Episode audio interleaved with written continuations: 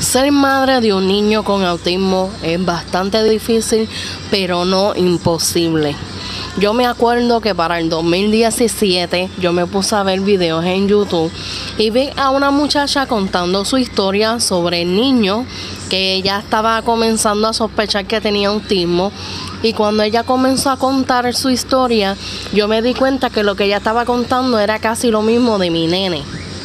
En eso yo me asusté bastante porque era un tema nuevo para mí y me asusté tanto que me comencé a llorar, me desesperé, empecé a buscar en Google, en páginas y realmente sí eh, coincidía con lo que estaba pasando con mi nene en ese momento.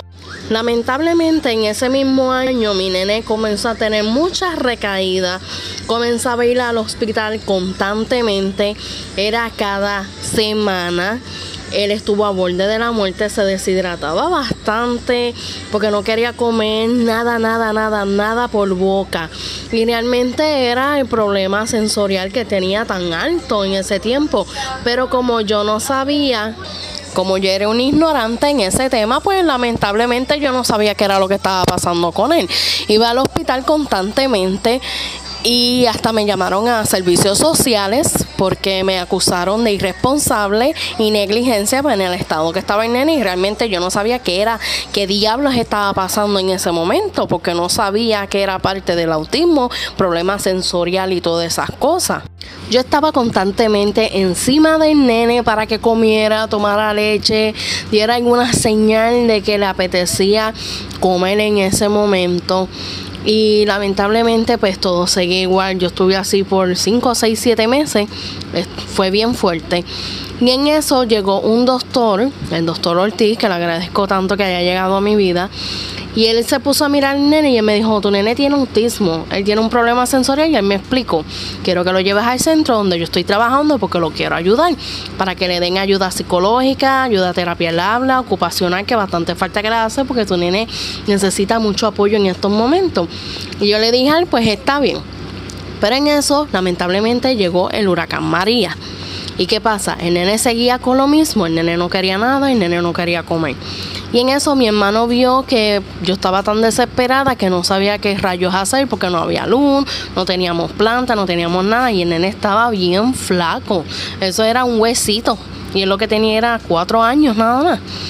Entonces mi hermano se encerró en el cuarto con él y lo hizo comer amenazándolo todo el tiempo, él llorando y él no, tú tienes que comer, él comenzó a amenazarlo, pero con cosas que él le tenía miedo. Y esa fue la clave. Esta fue lo que fue lo mejor que pudo haber hecho para que el nene comiera y salió comiendo pancake. Yo me acuerdo ese día fue una felicidad para mí que yo dije, wow, me he sacado un peso de encima, ver al nene comer, empezó a comer, después empezó a comer baby food, empezó a comer como los bebés. Y el problema de toda esta situación es que él no era verbal. Él no hablaba absolutamente nada. Todo él era como que era como que esa era su forma de expresarse. Ustedes saben que los niños cuando tienen autismo no son verbal, no se pueden comunicar, no te pueden decir, mami me duele esto, mami me duele lo otro. Yo no sabía qué era lo que estaba pasando con él.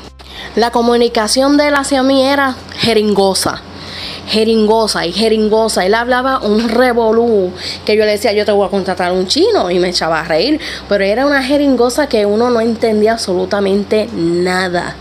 Ustedes ven que yo estoy aquí contándole esta historia y me escuchan sumamente tranquila porque es que ya, ya ha pasado varios años sobre esto pero cuando yo estaba en ese tiempo, yo tuve muchos pensamientos oscuros. Pensé en suicidarme porque era tanta gente juzgándome a la misma vez, al mismo tiempo que yo tenía la culpa y todo, que yo prácticamente me estaba volviendo completamente loca. Yo se los digo sinceramente, ya yo no quería seguir viviendo porque yo decía, parece imposible que me estén juzgando tanto porque es que yo no tengo la culpa porque yo bastante me he echabado para que el nene coma y todo, ¿entienden? Entonces en eso yo llego al centro para que le comience las terapias y fue lo peor, fue peor. Conocí la peor psicóloga. Ella comenzó a decir que por mi culpa el nene estaba así, que yo no me había esforzado como madre, que no era muy responsable de mi parte en el estado que el nene estaba Y ahí volví otra vez como que a echar para atrás, comencé con los llantos, comencé con los llantos, comencé nuevamente con los pensamientos oscuros, hasta que una vez dije, ya basta, ya está bueno ya, ya me cansé, ya hablando claro, ya esta mierda me tiene encabronada a mí. ¿Qué hice? ¿Qué hago? ¿Qué hago ahora en el 2020? No me dejo joder de nadie. Me juzgan, yo lo juzgo para atrás. Yo les tiro para atrás. Y digo, ¿pero por qué tú me estás juzgando a mí? Juzgar de los bleachers es fácil.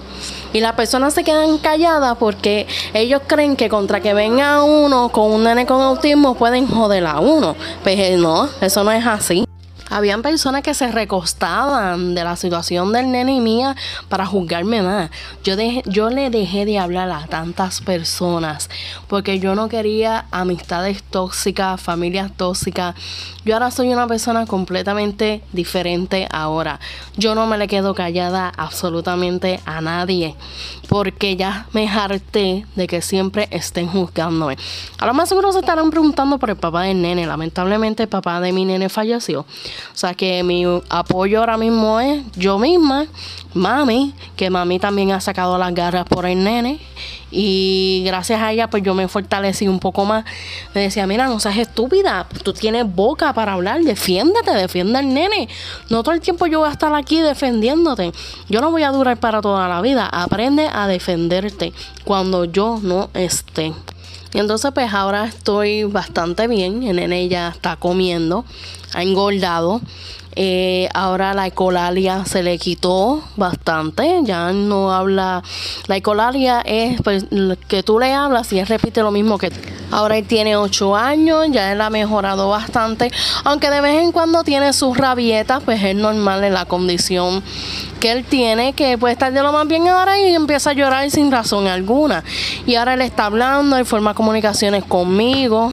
¿Verdad? No quiero decir que él forme una conversación conmigo como una persona así, pero a su manera, pero él y yo hablamos, él me habla, yo le contesto, yo le pregunto, él me contesta, o sea que no es como antes que él no sabía qué decir. Realmente, si ustedes están pasando por una situación así, no se dejen enganchar en de nadie. Ustedes sigan hacia adelante. Busquen a personas profesionales que sí los ayuden. No busquen gentuza que lo que van a hacer es chavarle más la vida. Y si quieren saber qué pasó con esa psicóloga, yo la reporté y ella terminó yéndose del lugar porque no aguantó presión, porque esas no son formas de tratar a alguien. Se supone que un psicólogo está para darte paz, tranquilidad y consejo, no para que te humille como si tú fueras una basura de persona. Y realmente yo me sentí una basura y lo logró. Pero realmente busquen personas profesionales, aléjense de las personas tóxicas y de verdad ustedes sigan hacia adelante con sus hijos, no se dejen montar de nadie.